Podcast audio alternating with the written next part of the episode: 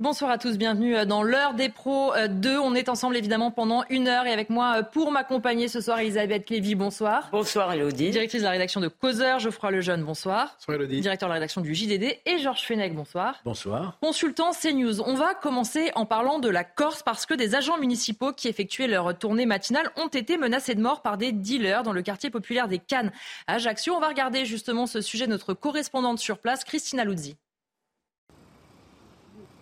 Les deux adjointes de la ville qui ont révélé cette affaire sur les réseaux sociaux ont accompagné les agents de propreté sur leur tournée afin de leur apporter leur soutien, mais également pour envoyer un message fort aux dealers. Euh, et s'il faut retourner tous les jours sur les lieux avec nos agents, nous y retournerons. Euh, il n'y aura aucune zone de non-droit Ajaccio, euh, comme je l'ai dit. nous sommes depuis longtemps attelés à faire de ces quartiers des lieux conviviaux, des lieux de vie, et il est hors de question que certains individus viennent troubler l'ordre. En dépit d'importants travaux de rénovation urbaine réalisés par la mairie, un habitant du quartier qui a préféré garder l'anonymat nous confiait y avoir vu les conditions de vie se dégrader. C'est scandaleux, mais c'est pas vraiment surprenant. Hein. Ça fait quelques années on, sent un changement dans ces quartiers. Hein. Il y a eu une, forte population euh, étrangère qui est arrivée, qui, n'arrive pas, qui peut pas s'assimiler, et, forcément on se sent plus vraiment en Corse dans ce quartier comme dans d'autres et, ça génère des, nouveaux problèmes de société comme on, voit sur le continent et, on aimerait bien que ça ne devienne pas pareil ici.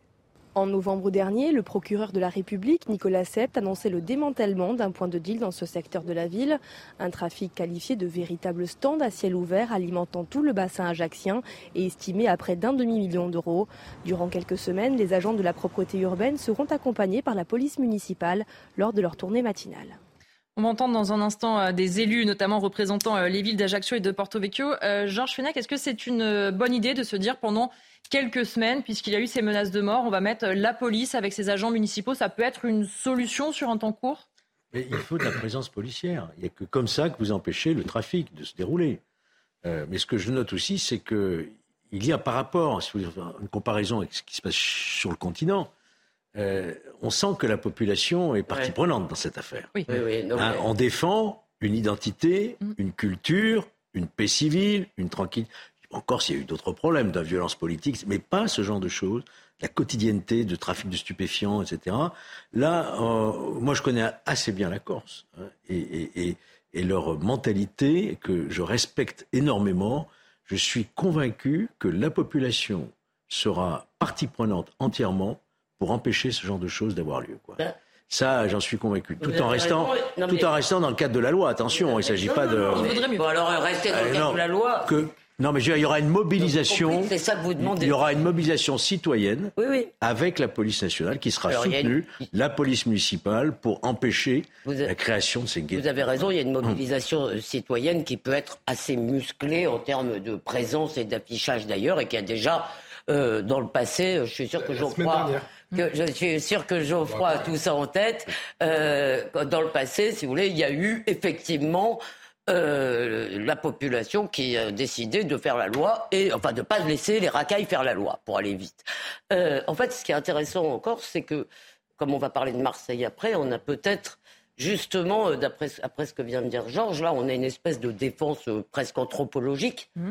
si vous voulez, et que nous, on est des mous du genou, des gentils, on a peur d'être traité de ceci et de cela, parce que euh, ça a été très bien dit, il y a deux problèmes en fait qui se cumulent. Il y a celui du trafic de drogue et quand on a vraiment l'impression que dans certains quartiers la guerre contre la drogue est perdue et ça, ça fout vraiment les jetons, pardon mmh. de l'expression. Et puis il y a la question, quelqu'un l'a dit aussi, de cette immigration mmh. pas assimilée si vous voulez, qui, continue d'ailleurs à arriver, évidemment, parce que euh, il faut faire la différence. Il y a souvent des immigrés qui sont installés depuis très longtemps. Vous savez, les Chibani, je reviens de Béziers, on voit très bien la différence entre ceux-là, si vous voulez, qui, les vieux Marocains qui sont là depuis euh, toujours, et, si vous voulez, euh, des nouveaux arrivants qui ne, ne, s'assimilent, ni ne s'intègrent, ni ne veulent pas être français. et, et je pense que effectivement, il va falloir un jour se demander pourquoi, d'un côté, si vous voulez, euh, euh, finalement, ils ne, vont, ils ne s'installent pas au moins, et de l'autre côté, bon. Juste d'un mot, avant de laisser parler Geoffroy, vous aurez noté qu'en Corse, à ma connaissance, il n'y a pas eu un seul attentat djihadiste et il n'y a pas eu d'émeute au mois de juillet comme on l'a connu. Ça vous interpelle pas, ça? Oui, et on l'a beaucoup dit d'ailleurs à ce ah. moment-là. On, voit effectivement, Geoffroy Lejeune, une ah. vraie euh, volonté. D'ailleurs, euh, dès le lendemain, les adjoints à la mairie ont accompagné, avant d'attendre la police, euh, ces agents municipaux. On va entendre de nouveau des élus, on entend ces habitants on voit qu'il y a une vraie volonté. Parfois, sur le continent, il y a un peu plus de résignation. Là, on sent que les habitants disent non, ça n'arrivera pas chez nous. On ne va pas devenir comme le continent, justement. Bah oui, c'est ce que j'allais rebondir là-dessus. C'est la phrase, moi, qui me marque dans le sujet. Parce que c'est la phrase que j'entends dans la bouche de tous les Corses. On n'a pas envie de devenir comme Paris. Euh, on n'a pas envie d'être. Ou Marseille. Non, mais non, mais là, il disait Paris. Dans le sujet. Et en fait, ils le disent tous. C'est-à-dire qu'ils voient ce qui se passe chez nous, en effet, à Paris, à Marseille, partout. Et euh, c'est une population c'est pas juste les pouvoirs publics qui ont décidé de réagir, c'est une population qui, a décidé de ne pas se laisser faire. Elisabeth me lançait tout à l'heure sur des exemples récents. Il y a quelques années, il y avait eu euh, les problèmes sur. le pompiers. Alors, il y a, en fait, il y a régulièrement des problèmes. Mais il y avait l'histoire qui avait fait pas mal parler sur une plage avec des femmes voilées. Oui, voilà, voilà, voilà. Mais, mais, mais la semaine dernière, la semaine dernière, on en a beaucoup moins parlé. La semaine dernière, il y a eu une altercation entre deux personnes à peu près de la même génération, un qui est d'origine immigrée, dont les parents sont exactement comme disait Elisabeth, c'est-à-dire parfaitement intégrés, aucun problème, etc. Les enfants sont délinquants, enfin l'enfant en l'occurrence est délinquant, et ils plantent au couteau, euh, je crois il y a sept coups de couteau, il plante un gamin, ça se passe à Calvi. Euh, et des gens qui se connaissent. Hein. Euh, là, donc le, celui qui est planté termine à l'hôpital, son pronostic vital n'est plus engagé assez rapidement, mais il y a une réponse, et c'est pas une réponse policière, c'est pas une réponse de l'administration, c'est pas une réponse de la police municipale, c'est une réponse des gens, et on sait pas qui, qui cagoulés se filment en allant faire une descente dans la maison de l'agresseur, puis dans le bar où il a ses habitudes, et à la fin, moi j'ai vu une partie de ces images, il reste rien. Ils, ont, ils ont incendié son véhicule, Absolument. Euh, ils ont retrouvé ses Mais on ne peut pas non plus... C'est pas totalement souhaitable on peut pas non plus encourager pas justice soi-même. Mode de règlement des conflits non, disons. mais, mais, non non mais je crois raison de citer cet en fait c'est pas une question de le souhaiter ou pas c'est que ça existe comme ça, ça, arrive. et donc ça peut expliquer aussi pourquoi il n'y a pas d'émeute pourquoi il n'y a pas d'attentat c'est un peu ce que je disais tout bah oui mais... mais pardon mais parce qu'ils utilisent un peu parfois les mêmes méthodes que les gens qu'ils ont en ah, face alors que nous on se bat à coup de droit de droit de la défense de euh, d'associations euh, de protection de ceci et de cela si vous voulez et de lois complètement délirantes. Donc euh, on va écouter justement ce qu'on parlait de la volonté euh, politique euh, tout à l'heure. On va écouter Alexandre Farina, c'est le premier adjoint de la ville d'Ajaccio et vous allez le voir, il est extrêmement déterminé. Écoutez-le. C'est un point de deal avéré. Euh, la police nationale est quand même au courant. Il y a eu pas mal d'actions dans ce quartier qui ont cassé justement ces points de deal. nous avons tenu à être ce matin aux côtés de nos agents sur le terrain pour leur porter toute nos confiances et surtout pour marquer un point et faire comprendre justement à ces individus qu'ils ne seront jamais chez eux ici et qu'il n'y aura aucune zone de non-droit dans notre ville. Ces individus, Georges Fenech dit-il, ne seront jamais les bienvenus ici et il n'y aura pas de zone de non-droit. Au moins, le message est clair. Le message est clair, c'est courageux aussi, hein, euh, de la part d'un élu. Quand on voit chez nous la manière dont les élus se, mm. font agresser, à force, si vous voulez, de laisser avancer cette, euh, euh, cette délinquance qui se croit tout permis sur certains territoires, eh bien, c'est l'État qui recule, qui recule, et ils avancent. Donc là, il y a un rapport de force qui est en train de s'établir entre des élus démocratiquement élus, hein, qui ont cette légitimité pour intervenir et faire respecter euh, la tranquillité. Et l'ordre. C'est le domaine aussi de, du maire de faire respecter la tranquillité. Et, donc là, c'est un message très fort qui est envoyé à ces jeunes trafiquants. Mais justement, non, mais ce qui est intéressant, c'est qu'en fait, ils parlent un langage que ces trafiquants comprennent. comprennent si vous voulez. oui, il assume, il fait l'interview. Ce que nos élites ne comprennent pas, si vous voulez, en tout genre, c'est que parler le langage de la gentillesse, du câlinage, de comme on a été méchant avec vous, comme on est des salauds de racistes, etc. Si vous voulez, ils nous méprisent. C'est ça, et, je ne comprends pas. Ça se voit là, ça se voit. Il suffit de discuter d'ailleurs, euh, ou de voir la façon dont ils se comportent en Algérie ou ici, ce qui est quand même pas tout à fait la même. Si vous voulez, et c'est. Si vous permettez d'ajouter juste une chose bien sûr. Euh, la Corse, l'île de Beauté, c'est la seule île, le seul département qui a été classé département juste parmi les justes, qui a protégé tous les juifs à l'époque de la guerre. Je dis ça pourquoi? Parce qu'il y a une très très grande tolérance. Vous avez 50 000 Marocains qui vivent en Corse et qui travaillent ceux dont parle Elisabeth tout à fait honnêtement. Donc il ne faut pas imaginer que les Corses soient racistes ou intolérants, mais ils ne toléreront pas qu'on détruise euh, leur Ils toléreront pas ce que nous tolérons. Et justement, on va écouter euh, un autre élu, euh, et je vous fais réagir tout de suite, le maire de Porto Vecchio, Jean-Christophe Angéli. Vous allez voir, il est exactement sur la même ligne que son collègue qu'on a entendu à l'instant. La Corse, depuis maintenant des décennies, il faut le dire, sans langue de bois et sans faux fuyant, elle vit à l'heure des difficultés liées au trafic de stupéfiants, à l'heure liée aux addictions, et elle connaît, c'est vrai, peut-être dans des proportions différentes, euh, plus ou moins ça se discute, mais euh, des problèmes de cet ordre-là.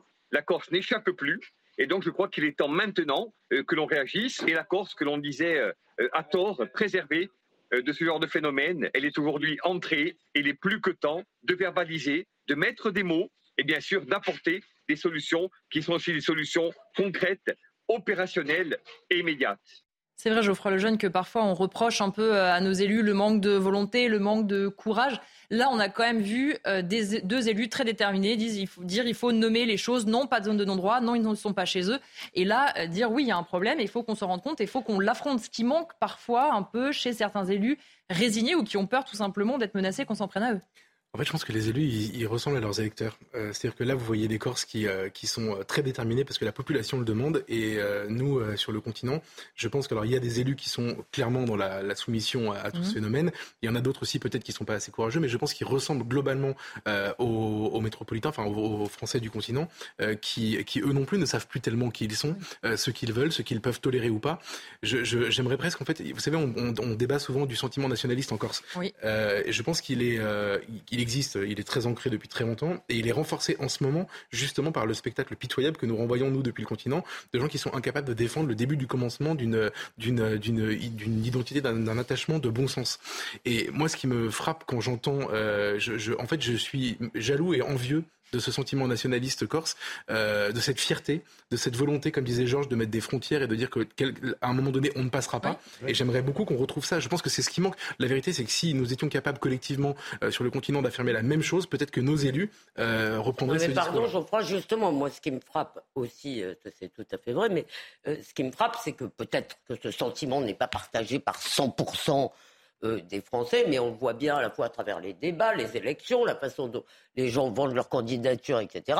Il est quand même cette volonté, si vous voulez, de voir nos élus défendre quelque chose, celle que vous ressentez vous-même, que Georges ressent, moi, beaucoup de gens, elle est partagée par beaucoup de Français. Mais il y a aussi une résignation quand même.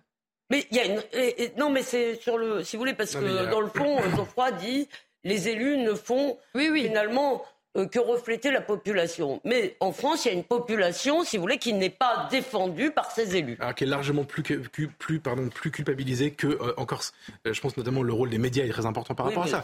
Dès que quelqu'un exprime ce que vous dites, Elisabeth, il se fait rabrouer. En tout cas, enfin, c'est devenu compliqué de le dire en France. en Corse, c'est très différent. En Corse, c'est une forme d'union nationale sur ce genre de sujet, et ça fait qu'à la fin, il y a une ah. communauté qui pense à peu près. Peut-être parce que je reviens de la feria de Béziers, mais je trouve que c'est de plus en plus facile de le dire en France. J'ai le sentiment, mais je n'ai pas été là d'ailleurs quand on se promène en France. Oui, oui, on sort de, justement du monde de Parisiens, des gens qu'on rencontre nous dans les médias, etc., bah, on voit que cette volonté, elle est partagée. Et là où il y a véritablement un problème, c'est que nous n'avons pas les élites pour. Alors peut-être que la solution nous viendra de la Corse. C'est ce que j'allais dire. S'inspirer. On va peut-être prendre exemple euh, sur euh, nos amis corse. il faut faire attention aussi parce que non mais il faut aussi être euh, honnête. Il y a dans les méthodes corse parfois dans la violence politique, si vous voulez. mais on prendra pas tout. On s'inspire que du meilleur. Un autre sujet. On prendra que le meilleur. D'accord, voilà. C'est tout un programme. On va changer de sujet et reparler. Vous en souvenez, on vous avait parlé de l'agression de ce médecin à Nice. Eh bien, l'auteur présumé de cette attaque a été auditionné en comparution immédiate. C'était lundi. Il a demandé le renvoi de son procès pour préparer sa défense et donc il sera jugé le 12 février prochain. On fait le point avec Aminat Adem. L'audience aura donc lieu en février 2024. Six mois durant lesquels l'agresseur du médecin niçois n'aura pas le droit de quitter le territoire des Alpes-Maritimes ni d'approcher l'octogénaire, insuffisant pour rassurer le médecin, abasourdi par la nouvelle. Il me semble que c'est quelqu'un qui est, qui est dangereux. Je ne vois pas pourquoi il faut six mois de réflexion pour juger cette personne et puis l'empêcher de nuire. Ça m'inquiète beaucoup cette histoire. Donc je, je, prends des précautions, j'essaie de ne jamais rester trop seul. Le médecin vient notamment de déposer une nouvelle plainte après des insultes en ligne. Je suis harcelé carrément sur les réseaux sociaux où, j'ai droit à des insultes. On, on, me prétend que je suis un mauvais médecin maintenant, alors que jusqu'à présent sur les réseaux sociaux j'étais très apprécié. Poursuivi pour des violences aggravées, l'homme de 45 ans a demandé le renvoi de son dossier pour pouvoir préparer sa défense renvoi avec une mise en liberté, ça peut paraître effectivement une mesure un peu, je dirais, un peu laxiste. Ça ne veut pas dire que le jour du jugement, il n'y aura pas une peine ferme. Il est possible qu'il soit condamné effectivement à de l'emprisonnement ferme compte tenu de la gravité des faits. Traumatisé par l'agression, Le médecin avait bénéficié d'une incapacité totale de travail de 10 jours. Elisabeth Lévy, on voit une fois de plus une victime qui du coup euh, a peur de sortir, qui voit sur euh, ses notes en tant que médecin euh, dégringoler et pendant ce temps-là un auteur présumé qui va avoir le temps de préparer sa défense. On peut comprendre la colère et la crainte aussi de ce médecin. Alors il y a euh, passons euh, sur l'aspect peut-être tout à fait euh, anecdotique, mais qui est quand même intéressant de cette affaire de notation mmh. sur laquelle il faudrait se pencher un jour, si vous voulez, parce que ça devient complètement cinglé. C'est le festival du ressentiment. Hein. Quelqu'un a refusé de vous donner l'heure vous avez décidé que c'est un salaud et puis voilà, vous pouvez. Oui, c'est en plus lui la victime qui du coup subit du harcèlement. Mais... En plus, non, mais euh, euh, ce qui me frappe, ce sont deux choses. La première, c'est déjà en tant que tel que ce, euh, cette personne, cet agresseur présumé, mais visiblement il n'y a pas beaucoup de doute, a été remis en liberté. Mais ce qui est encore plus frappant, c'est quand on compare c'est le côté loterie qu'il y a. C'est-à-dire, je l'ai raconté ici, j'ai vu pendant l'été le peu de choses que j'ai regardé de l'actualité. À un moment, j'ai vu un tweet sur euh, quelqu'un qui avait euh, euh, frappé un enfant à coup de marteau. dire, et qui a été remis en liberté. Et puis on a tous des exemples, si vous voulez, de gens, on en, on en traite ici tout le temps, des gens qui sont remis en liberté après avoir fait des choses tout de même assez graves. Et à côté, vous avez, si vous voulez, d'autres cas et notamment, alors il y a eu des cas de policiers, je ne dis pas du tout que les policiers ne doivent jamais, ne euh, doivent pas être sanctionnés. c'est le deux poids, deux mesures. Mais bah, c'est-à-dire qu'il y a quand même une espèce de différence. Alors je suppose que ça ne tient pas seulement à l'idéologie, mais aussi au ressort euh, dans lequel vous êtes jugé. mais, mais il y a quand même quelque chose qui est insupportable, qui est insupportable, si vous voulez, dans le fait que là aussi, euh, dans l'idée que, attention, on ne va pas faire de détention provisoire parce que la Cour européenne des droits de l'homme n'aime pas ça. Mais, Il y a peut-être une autre explication. Ah, merci. Je, Vous n'avez pas donné tout à l'heure, vous. Non, mais. Parce qu'il ne dit pas tout. J'émets une hypothèse. Euh, vous savez, en comparution immédiate, l'individu peut effectivement demander un délai pour préparer sa défense.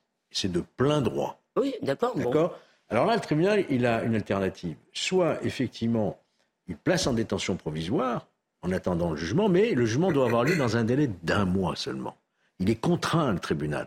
Or, s'il a des audiences déjà surchargées, il ne peut pas fixer cette audience dans le délai d'un mois. La, détention provisoire, c'est en comparution immédiate, c'est un mois. Ah, en comparution immédiate. En comparution immédiate. Et donc, il faut sans doute qu'ils ont tenu compte d'un agenda trop chargé des audiences à venir, et donc ils ont renvoyé à six mois première date d'audience utile. Mais là, il ne pouvait pas le garder. Donc, il l'a mis sous contrôle il judiciaire. pas le garder. Donc, non. Donc, c'est peut-être une question de moyens, encore une fois, et d'effectifs. Je voudrais qu'on écoute euh, de nouveau euh, Jean-Yves Olivier. C'est une hypothèse que Jean-Yves Olivier, du coup, euh, ce médecin qui témoignait à notre micro tout à l'heure. Écoutez. Cet individu continue à circuler comme il veut, alors qu'il a failli me tuer il y a une semaine. Hein. Sincèrement, je croyais qu'il allait m'achever. S'il y a un passant encouragé ne s'était pas interposé, je ne sais pas ce qui serait advenu. Hein. il était comme un forcené. Hein. Alors, je suis très inquiet. Je sors accompagné. J'essaie de faire attention, mais je ne comprends pas la décision du juge. C'est une personne extrêmement dangereuse. Je ne comprends pas qu'il soit, soit encore en liberté. Puis sur le plan des principes, je trouve que c'est quand même euh, presque justifier la violence, en tout cas la banaliser, que de, ne pas prendre des dispositions immédiates on peut comprendre, Geoffroy Lejeune, son argumentation. Il y a peut-être euh, ce problème de, moyens, d'agenda trop chargé, mais on comprend ce qu'il dit. Un, il a peur et c'est lui qui se retrouve à sortir accompagné, à hésiter euh, sur ses faits et gestes. Et deux, c'est sûr que ça donne pas un très bon exemple. Bah, la leçon de cette histoire, elle est, terrible parce que quelle que soit l'option euh, le, quelle que soit l'explication, la, théorie euh, mm. euh, développée par Georges notamment, mm. c'est quelque chose qui est parfaitement possible dans le cadre de notre procédure. C'est pas une exception. C'est pas un juge d'extrême gauche qui a décidé de relâcher un délinquant. c'est pas c'est pas un, un craquage. C'est quelque chose qui peut se passer dans d'autres cas. Et en fait, moi, ce que je trouve comment dire très très angoissant dans le témoignage de ce médecin, c'est que c'est que finalement les gens qui le regardent et ils ont raison peuvent se dire que ça peut leur arriver à eux, ça peut arriver à tout le monde en réalité. C'est-à-dire qu'il n'y a absolument aucune anomalie. On n'est pas en train de commenter maintenant là euh, un moment où la justice a dérapé. On est en train de commenter, commenter le, cadre normal euh, de la justice. poser une question, par exemple, genre quelqu'un qui est soupçonné, disons, d'avoir commis une agression sexuelle, parce que ça, c'est pas, je pense qu'on n'est pas dans le registre du crime. On est donc si il dit, il suffit de dire donc maintenant euh, tout le monde le sait, j'imagine. Ah bah attendez, j'ai besoin de temps pour préparer ma défense. Non, mais, euh, le, crime ne vient pas en comparution immédiate. Le crime, c'est devant une cour d'assises, ça passe par. Non mais ça, rien à voir. D'accord, on n'est pas forcément dans le registre du crime. Vous le savez très bien. Vous savez très bien qu'il y a des choses. Ah ben, en matière délictuelle, effectivement, au-delà de 5, jusqu'à 5 ans, on peut comparaître directement devant le tribunal Et dans tous les cas de figure, le prévenu a le droit de demander un délai pour préparer Donc vous pouvez avoir euh, des femmes qui euh, croisent tous les jours ça leur, peut se produire pour une, ça peut se produire pour une, malheureusement récemment. agression sexuelle. Vous avez tout à fait raison. C'est bon. Super. Il faudrait peut-être alors réfléchir, on dit, modifier toujours la loi, permettre une détention provisoire bah, plus longue en matière de comparution bah, immédiate. Ça paraît, en tous les cas, comme on ne va pas par un coup de baguette magique faire en sorte que les délais puissent être tenus, si vous voulez, qu'on puisse dire au gars, bah oui, euh, t'as un mois et puis dans un mois t'es devant nous. Euh, donc euh, il faut soit il faut changer la règle. Il faut peut-être réfléchir à la question de la durée de la détention provisoire en matière de comparution immédiate. Comme ça, ça donnera un peu d'occupation à la Cour européenne des droits de l'homme. vous êtes de Oui, mais si on en arrive à cette solution, genre après, il y a la question, vous allez avoir de plus en plus de personnes en comparution immédiate qui vont attendre. C'est aussi le serpent qui se mord la queue avec des places de prison qui n'existent pas, avec, on vous dira, il n'y a pas de place pour tout le monde. C'est une solution, mais dans un monde idéal où on aurait les moyens de faire ça. On n'a pas les moyens. Je vous le dis, on n'a pas du tout euh, les moyens.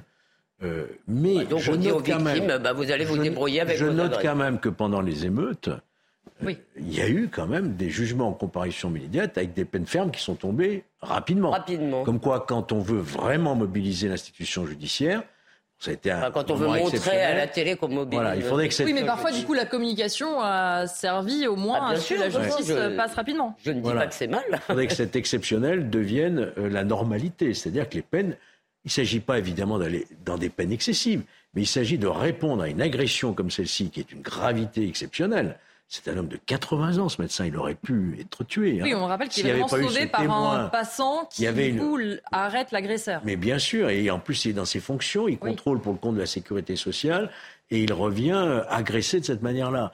Si effectivement, il n'y a pas de réponse pénale immédiate, ferme, euh, ça peut laisser entendre qu'il y a effectivement une forme de laxisme. On va marquer une courte pause avec mes invités et puis on parlera euh, du livre du président euh, Sarkozy qui va sortir euh, la semaine prochaine. On connaît déjà un petit peu quelques informations sur le fond. On en débat dans un instant. À tout de suite. De retour pour la deuxième partie de l'heure des pros 2. Tout de suite, c'est l'heure de l'actualité avec vous. Félicité Kindeki. Bonsoir, félicité. Bonsoir Elodie, bonsoir à tous. Au lendemain du crash qui a coûté la vie à notre collègue Gérard Leclerc, mardi à Lavaux-sur-Loire, le troisième corps disparu a été retrouvé. Les trois personnes présentes à bord de l'avion de tourisme sont maintenant identifiées.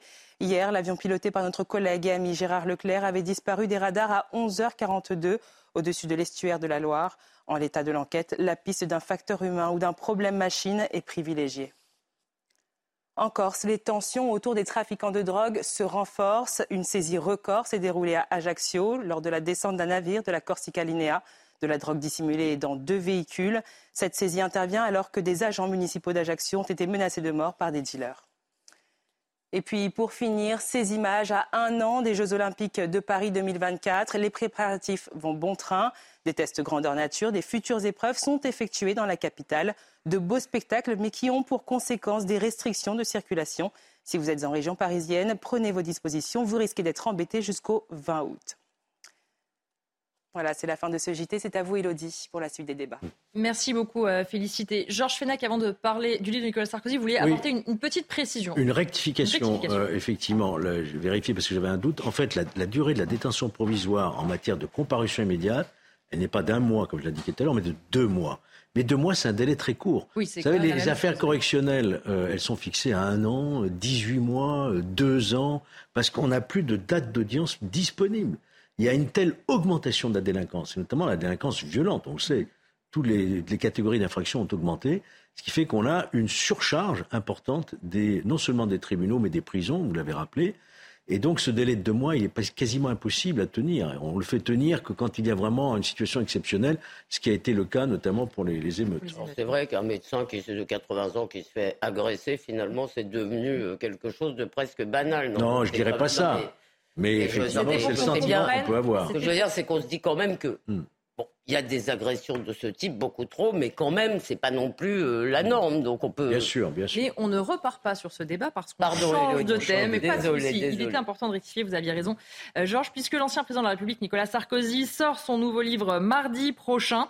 Euh, il s'est exprimé d'ailleurs sur les réseaux sociaux pour faire la promotion évidemment de cette sortie. Vous voyez le livre Les temps des combats et il couvre la période 2011, 2009-2011, pardon. Et il dit un certain nombre de choses. Il dit qu'il a voulu prendre le lecteur par la main, lui faire vivre revivre ces années à l'Élysée comme s'il avait été à mes côtés tout au long de ces événements. Cela m'a paru d'autant plus naturel que cette histoire ne m'appartenait pas davantage qu'à chacun de ceux qui me feront l'immense plaisir de leur lecture. Ces moments partagés que beaucoup ont gardés en mémoire constituent une partie de notre patrimoine commun, de notre identité, de nos souvenirs enfouis, mais restent liés à des instants de chacune de nos vies privées. C'est un récit brûlant que j'ai eu tant de plaisir à écrire de la première à la dernière ligne. Le simple fait que vous preniez la peine d'ouvrir ce livre me comble. Partager a toujours été le sens profond de ma vie. J'espère que vous sentirez au travers de ces pages combien j'aime la France et j'ai voulu être aimé des Français, dit l'ancien président de la République. Alors on sait un certain nombre de choses sur ce livre. On sait qu'il parle beaucoup d'international, qu'il se dresse comme dans son premier livre où il racontait ses années de président à quelques portraits. Alors nous dit-on des portraits mordants mais jamais méchants gratuitement. En revanche, il semblerait que François Hollande ne soit absolument pas épargné, notamment sur le nucléaire, sur sa vision de l'international.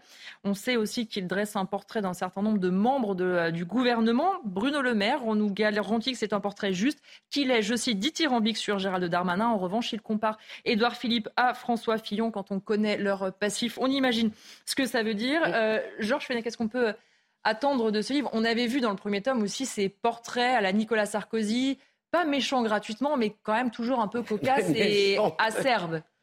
Oui, bah, vous savez, Nicolas Sarkozy, aujourd'hui, est un homme libre. Mmh. Donc, il s'exprime avec une totale liberté. Il est même libre par rapport à, la formation politique qu'il avait lui-même créée, les Républicains, je le rappelle. Euh, depuis 2012, ça fait dix ans qu'il a quitté le pouvoir. Sa parole est rare, c'est vrai. Donc on l'attend à travers un livre, et d'ailleurs ses précédents livres ont été aussi des grands succès de librairie, je ne doute pas. Avec des tournées de dédicaces. De dédicaces qui sont organisées, etc. Donc il donne son avis, bon, il donne son avis sur des grands sujets internationaux. Euh, euh, sur la politique intérieure, sur Emmanuel Macron, euh, sur euh, il adoube en quelque, en quelque sorte Gérald Darmanin, qui considère complètement d'ailleurs complètement comme l'un des plus brillants. Je ne sais pas si les LR vont vraiment apprécier ce message LR n'apprécient plus trop peut-être. Voilà, c'est vrai qu'il y a voilà, mais bon, c'est un homme libre, il faut respecter cette liberté. C'est l'ancien président de la République. Je pense que son expérience est quand même utile pour tous ceux qui s'intéressent à la, politique et à la chose publique, notamment, et j'insiste beaucoup là-dessus, sur la question internationale. Oui, alors écoutez, justement, d'abord, moi, il y a une phrase qui m'a frappé dans l'extrait que vous avez lu, c'est j'ai toujours voulu être aimé des Français. Et ça, je pense que c'est le pire. C'est un énorme défaut pour un, un dirigeant. Ne va pas être la boussole pour vous ben, c'est un problème. Il doit se... Euh, le général de Gaulle ne voulait pas être aimé par les Français. Il aimait la France, si vous voulez, mais il ne demandait pas. Il, était capable, si vous voulez, il faut être capable d'être impopulaire quand vous gouvernez. Si vous voulez être, dans notre vie, on voit bien que quand on veut être aimé, c'est plutôt euh, souvent une source de faiblesse. C'est à la limite, il vaudrait mieux, comme le disait Machiavel, être craint, c'est peut-être plus important pour un président. Donc, je pense que c'est une une de ses faiblesses probablement, et par ailleurs. Euh, je, trouve effectivement que euh, c'est intéressant qu'il s'exprime. Je ne trouve pas sa parole si libre. Alors en revanche, sur l'international, si vous voulez, je trouve quand même, euh, il y a certainement Nicolas Sarkozy a fait des choses. Certainement sur le nucléaire, il a été un des plus intelligents, des plus visionnaires de la période récente. mais pardon, l'intervention en Libye, nous en payons tous les jours tous les jours. Il y avait un mandat de l'ONU, vous vous souvenez ah, La France. Écoutez, Georges, s'il vous plaît. L'intervention a été une catastrophe. D'accord, mais il y a eu un mandat de l'ONU. Euh, d'accord, mais s'il n'y avait pas eu Nicolas Sarkozy, euh, très inspiré d'ailleurs, ce n'est pas un secret par Bernard-Henri Lévy, il n'y aurait pas eu d'intervention. L'ONU n'était pas là en train de trépigner. Sur l'intervention en Géorgie, par contre. Oui, oui, sur l'intervention. D'accord, mais là je vous parle de la Libye. et si je vous parle de la Libye, c'est parce que et en plus moi vraiment j'ai j'ai pas du tout de détestation pour euh, Nicolas Sarkozy. Je trouve qu'il a fait aussi des choses bien, mais en revanche moi j'attends livre après livre qu'il s'explique sur deux choses là-dessus. Parce qu'au point de vue international, les conséquences sont vraiment énormes, si vous voulez. Et l'onde de choc de cette affaire libyenne, on va la payer encore pendant longtemps, très longtemps. Euh, et sur, si vous voulez, ce qui d'ailleurs lui a aliéné une grande partie des électeurs et du LR et du RN, euh, sur cette promesse absolument pas tenue sur l'immigration. Les gens du RN ont voté à l'époque Nicolas Sarkozy en 2007 sur sa promesse d'arrêter l'immigration. Et là-dessus, Euh, si vous voulez, un des thèmes du livre, notamment où il reparle du discours euh, de Grenoble quand il avait fait le lien entre délinquance, immigration. il explique que lui a été visionnaire et qu'on ne l'a pas oui, Il a peut-être été visionnaire dans ses propos, mais excusez-moi, ce qu'on ce qu'on juge, on, juge aussi l'action d'un président sur ses actes. Or, précisément, oui, mais il y avait beaucoup de, beaucoup de paroles et pas beaucoup d'actes. Vous présentez ce livre comme un livre bilan, c'est pas du tout ça. Il fait pas le bilan. Non, ce sont les mémoires où il, revient sur ce qui s'est passé pendant mais quand on raconte, quand on raconte, il raconte ce qu'il a vécu. Je me suis trompé là-dessus, non? Peut-être qu'il le dit, il, livre, mais on il dit, euh, il dit aujourd'hui pour faire la promotion de ce livre, il dit qu'il a, il a raté dans ce combat. Il le dit, sinon d'ailleurs il dit sinon les questions ne seraient plus, se poseraient plus aujourd'hui. Moi j'ai trouvé cet, aveu assez étonnant dans, sa bouche. Euh, moi j'attends énormément de ce livre, je, je reconnais, j'ai adoré le premier en fait. Ah, le premier vraiment, il était vraiment vraiment très. Enfin en fait il a une capacité, contrairement à d'autres présidents qui ont écrit des mémoires aussi, comme Valéry Giscard d'Estaing par exemple.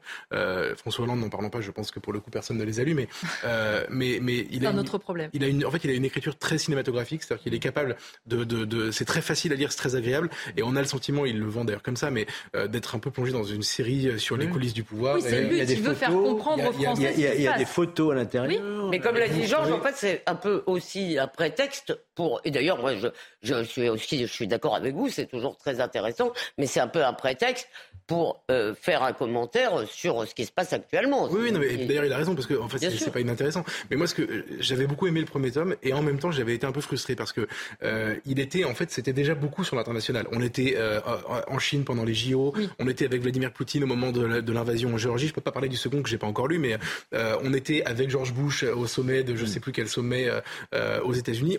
Il, fréquentait les grands de ce monde et on voyait les discussions qu'ils avaient. Ça, c'est passionnant parce que on les voit jamais. C'est jamais dévoilé. Oui, c'est un côté coulisses, on accède à des choses évidemment on ne sait pas. La manière dont les, choses importantes de ce monde sont décidées par un petit nombre de personnes. Et ça, il me donne vraiment à voir ça.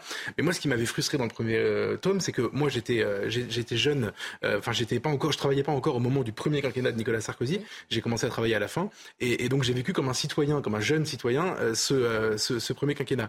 Et je n'ai retrouvé absolument aucun des épisodes qui m'avaient marqué moi à l'époque. Je me souviens, Georges était parlementaire. Mmh.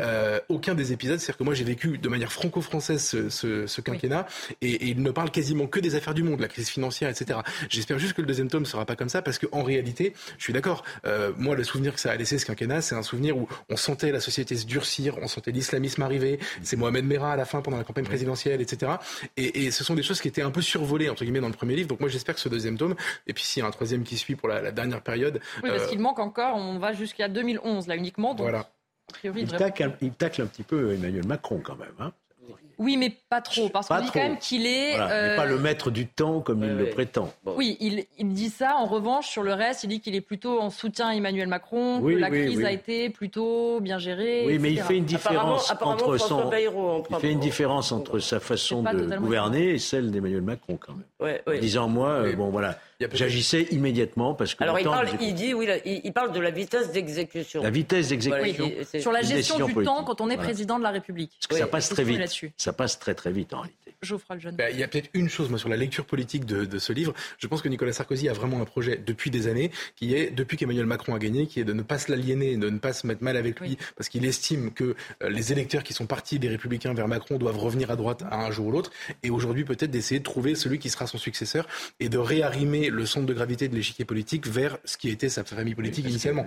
C'est vraiment son objectif. Ça je pense fait que dix ans que la droite n'est plus au pouvoir. Bah, bien sûr. Elle n'est plus au pouvoir depuis dix ans. Ça fait deux quinquennats quand même. Bah, duré de plus de Déjà, euh, Nicolas Sarkozy a été l'un des grands artisans de l'Union, si vous voulez, l'Union, euh, l'UMP, vous appelez ça comme vous voulez, qui a été un désastre pour la droite. Enfin, l'UMP, ça a été la création de Jacques Chirac. Oui, oui mais Avec, euh, Sarkozy a quand même été un grand il, s'est assis dans ce moule-là. Et ça, à mon avis, la catastrophe de la droite, elle vient notamment de là. Hmm. de l'absence de clarté idéologique euh, dans la définition. avec une parenthèse enchantée quand même, quelque chose qui s'est plus jamais produit. Ah ben bien sûr, 2007, bien sûr, et même et même d'ailleurs, je pense que, alors peut-être dans un autre style, mais il y a eu véritablement, moi je me rappelle euh, bien cette campagne, il y a eu véritablement un enthousiasme. Ah oui oui, tout à fait. Euh, on va changer de sujet et demain justement dans l'heure des pros, demain matin, soyez avec nous. On reparlera du livre de Nicolas Sarkozy parce qu'il donne aussi une longue interview à nos confrères du Figaro. Il parle aussi d'international, tous les sujets qu'on a évoqués. On la décryptera euh, ensemble. On va continuer maintenant euh, à parler de la polémique que suscite l'invitation du rappeur Medine aux universités d'été, notamment de la France insoumise. Ce matin, Alexis euh, Corbière, député du groupe, s'en est défendu. Écoutez ce qu'il disait c'est un artiste, c'est qui fait la tournée, euh, enfin qui fait la tournée, qui était invité parce qu'il a pris position euh, à l'occasion du débat sur les retraites euh, et il n'y avait pas beaucoup d'artistes qui étaient engagés. Je ne le qualifierais pas d'un homme antisémite, ça n'est pas exact. Après, je ne veux pas qu'on résume les journées que nous que nous faisons uniquement à la présence d'une seule personnalité. Il y a beaucoup bah oui, mais c'est justement le, risque que vous prenez, il Alexis pas, Il n'est pas pour... Eh bien, écoutez, je le corrige à l'instant. Ce qui est plus intéressant, c'est tous les débats qui vont avoir lieu, notamment sur les questions sociales, écologiques, euh, des changements institutionnels que, que j'évoquais. Le, le, le, chanteur, M. Médine, que vous évoquez, n'est pas adhérent à la France insoumise. Mhm. Euh, c'est pas le sujet. Et peut-être que l'occasion, il va aussi à Europe Écologie des Verts ou ailleurs. Il va aussi à la fête de l'humanité. Euh, il y a encore une fois de plus une volonté de créer un buzz de la part de certains médias qui nous sont hostiles, de résumer uniquement à une personne qui n'est pas membre de notre mouvement ce que nous portons. En fait, il y a trois choses dans, dans cette intervention, Elisabeth. Euh, la première, il dit que Médine n'est pas antisémite. Il a récidivé sur euh, Twitter. Il dit il n'est pas adhérent de la France insoumise. En gros, euh, c'est pas le seul invité. Alors pourquoi en faire cette promotion? Et quand il dit les médias font le buzz de cette polémique, Médine est invité précisément pour cette raison, pour que ça fasse Alors ça, bon, j'en sais rien. Je dois dire, j'ai un peu de peine pour Alexis Corbière parce que c'est un de ceux qui, a la France insoumise, je pense, n'approuve pas du tout euh, en son fort intérieur le tournant islamo-gauchiste et cette tactique, si vous voulez, euh, euh, qui consiste à aller chercher. Pourquoi inviter Médine, en fait? Je ne crois pas. Cette histoire de buzz, ça ne me contente pas comme explication. Ça suffit pas. Ils vont chercher Médine parce que Médine, dans le fond, je ne sais pas si dans le fond de son cœur, euh, comment il faut le qualifier. Ce qui est sûr, si vous voulez, c'est que si du rapport crématoire, c'est antisémite et ça l'est, euh, euh, Rachel Campé, voilà, avec son nom mieux, voilà, c'est oui, on a d'ailleurs beaucoup fait le parallèle entre les deux. C'est évidemment, et je ne parle pas des tarlouses qu'il avait dénoncées. Mais alors après, il s'excuse toujours, si vous voulez. Et Médine, en réalité, comme le dit Céline Pina, qui sera certainement amenée, elle connaît bien le sujet, à le développer sur euh, euh, ses plateaux, c'est un rabatteur. Hein. C'est-à-dire, c'est alors, alors elle m'explique que dans ses chansons, il y a des codes.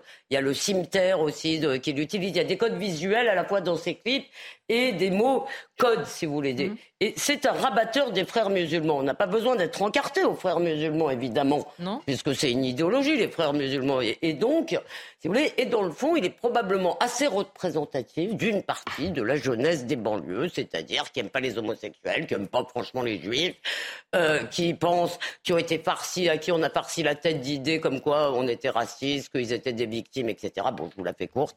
Euh, vous connaissez tout cela. Et je crois qu'au-delà du buzz, si la France insoumise continue à s'afficher euh, avec ce genre de personnage, c'est toujours précisément parce que Mélenchon poursuit dans ce qui est à mon avis une erreur mais folle, euh, euh, qui est de croire que c'est avec cette jeunesse si vous voulez, qu'il va, avec cette jeunesse qui n'aime pas la France d'ailleurs, qu'il va avoir le epsilon qui lui manque. Je pense qu'il est complètement à côté de la plaque. Même Olivier Faure, c'est quand même même Olivier Faure a l'air euh, a l'air de commencer à en avoir assez. Euh, peut-être Geoffroy, tu as des infos peut-être là-dessus, non, ah ce, qui est, intéressant avec Olivier Faure, c'est son degré de soumission d'ailleurs à ce qui se passe à la Nupes.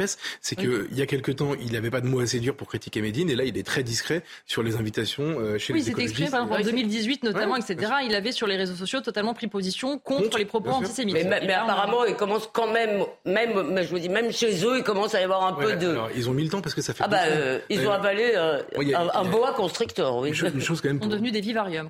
Juste pour qu'on arrête de, de, de, leur chercher des excuses. on n'a pas, on leur a pas cherché d'excuses, mais il y a quelque chose qui signe le crime, c'est que euh, le, sur le, la volonté de buzz des médias.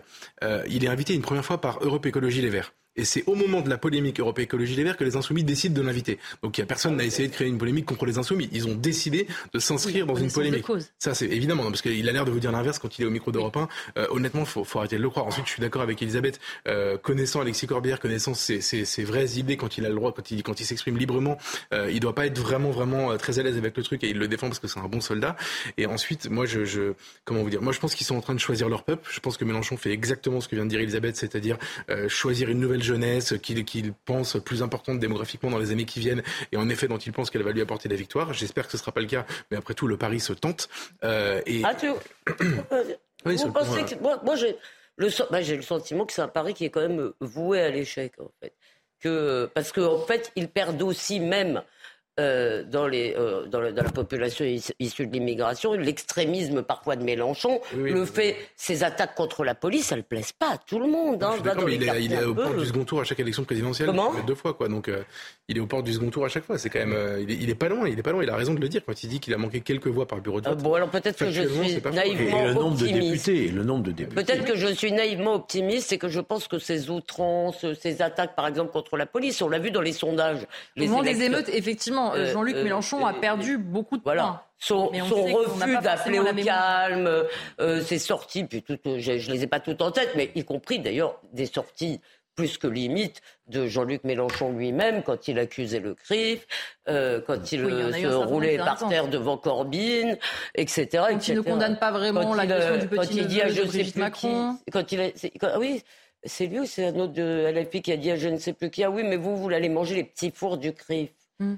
Ce qui est quand même, si vous voulez, c'est toujours, comment dire, c'est toujours, il y a, y, a, y a, souvent un petit truc subliminal qui, chez Mélenchon, devient insupportable, vraiment. On va changer de sujet avec une bonne nouvelle, peut-être, en tout cas pas pour certains, on va le voir, puisque la France arrive troisième au classement mondial en nombre de millionnaires, selon un classement élaboré par le Crédit Suisse et la banque UBS, avec 2 821 000 habitants qui possèdent une fortune supérieure à 1 million de dollars en 2022. L'Hexagone se classe en troisième position derrière les États-Unis et la Chine. Alors à gauche, cette nouvelle a fait euh, bondir. On va notamment regarder euh, la réaction euh, de Manon Aubry, toujours pour représenter la France insoumise. Cocorico, les millionnaires français peuvent dire merci Merci aux cadeaux fiscaux de Macron et tant pis pour les 10 millions de pauvres. Jean-Luc Mélenchon, si je me rappelle bien sa déclaration de candidat. Il partie des candidats effectivement qui avaient la plus grande fortune. Euh, Georges Fenech, est-ce qu'il faut lier ces deux actualités, euh, comme le fait Manon Aubry, à la fois évidemment malheureusement ces personnes euh, dans une extrême pauvreté et les millionnaires qui doivent remercier, je cite Emmanuel Macron ce qu'on ne peut pas contester, c'est qu'il y a beaucoup, beaucoup de Français qui vivent dans la pauvreté. malheureusement, et 10 millions, c'est probablement un chiffre qui n'est pas très exagéré, ça c'est certain. Après, pour ce qui concerne tous ces millionnaires, moi j'aimerais bien les voir, ces millionnaires. Et ils comptent les maisons. Je pense notamment à, l'agriculteur de, l'île de Ré, vous vous souvenez, qui est obligé de vendre ses terrains parce qu'il ne peut pas payer ses impôts. C'est l'augmentation du prix des terrains qu'on a hérité de ses parents. On n'est pas forcément euh, avec des comptes en banque de millionnaires. Dans millionnaires, en fait, on compte les résidences. On compte les résidences principales, etc. Donc voilà. Mais bon, moi je dirais plus il y aura de millionnaires, et mieux ce sera, quelque part. Mais à condition, évidemment, qu'il n'y ait pas un fossé entre ceux qui vivent de manière aisée et ceux qui vivent dans pas les millionnaires qui créent de la pauvreté. Pardon, vas-y, Geoffroy. Oui, c'est bien ce que je dis. Ah, je suis d'accord, c'est pas les millionnaires qui créent de la pauvreté. En fait, ce qui est intéressant avec la réaction de Manon Bry, c'est que euh, on voit bien le logiciel économique de la gauche radicale, mmh. c'est qu'il considère que la richesse. Logiciel est un mot exagéré pour un truc aussi ah, bah, sommaire.